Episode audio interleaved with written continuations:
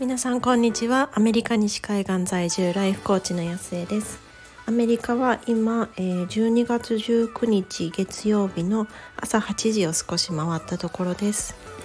今日月曜日なんですけれどももう今週から子どもたちは学校がないのでであの2人ともちょっと体調を崩してるのでまだちょっと寝てるっていうなんかいつもとは違った月曜日の朝でゆっくりと過ごしている感じです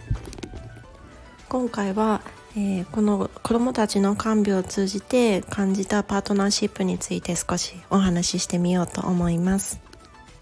我が家の周りではかなりあのインフルエンザとかいろいろ流行ってたんですけれども幸い子どもたちは俯瞰することはなくてあこのまま乗り切れあの逃げ切れるかなと思っていた矢先に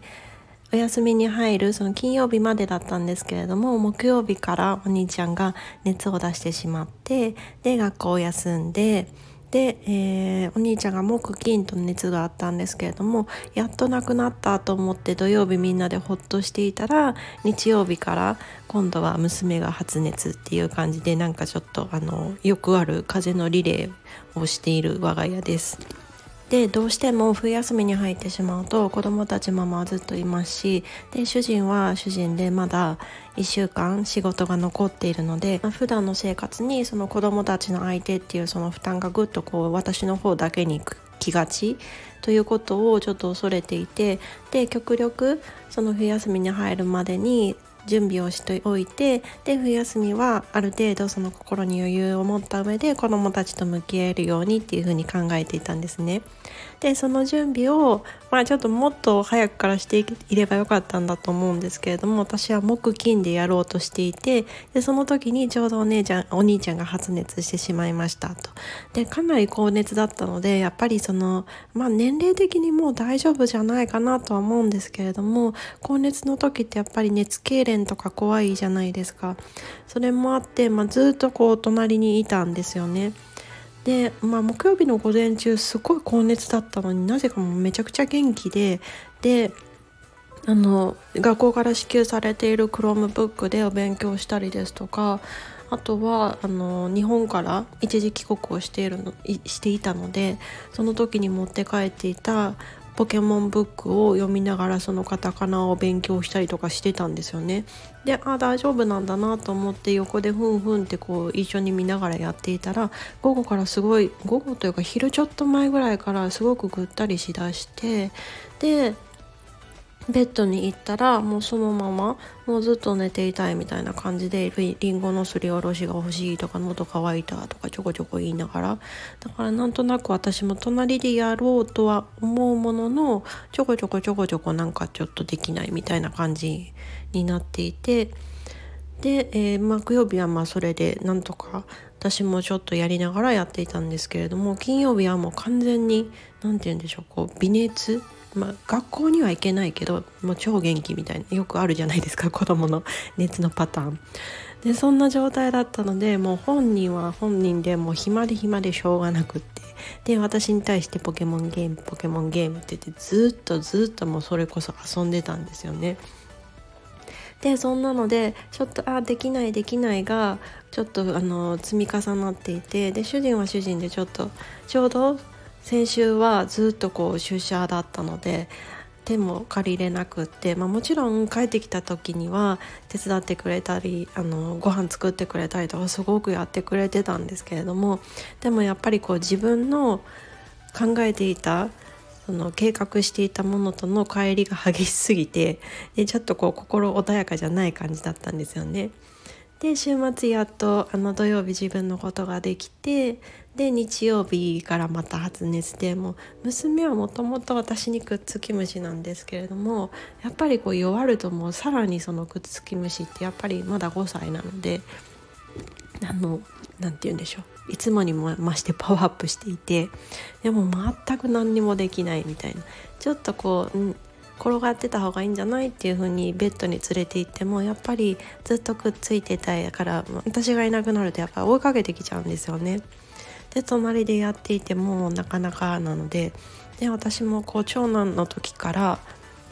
夜やっぱり心配であの冷えピタ変えたりですとか布団かけたりとかやっててで寝不足も募っていてでそんな感じでこう月曜日の朝もう結構疲れた疲れ切った感じで起きてきちゃ行っちゃったんですよね。そしたらもう主人はいろいろ何て言うんでしょうこう洗濯物も片付けてくれていたりとかキッチンもあの食洗機の中のものを全部片付けてくれてきたりとかそういうことをしてくれていてでさらに私が「あ疲れた」みたいな感じで起きていってしまったらその時に「ありがとう」って言ってくれたんですよね。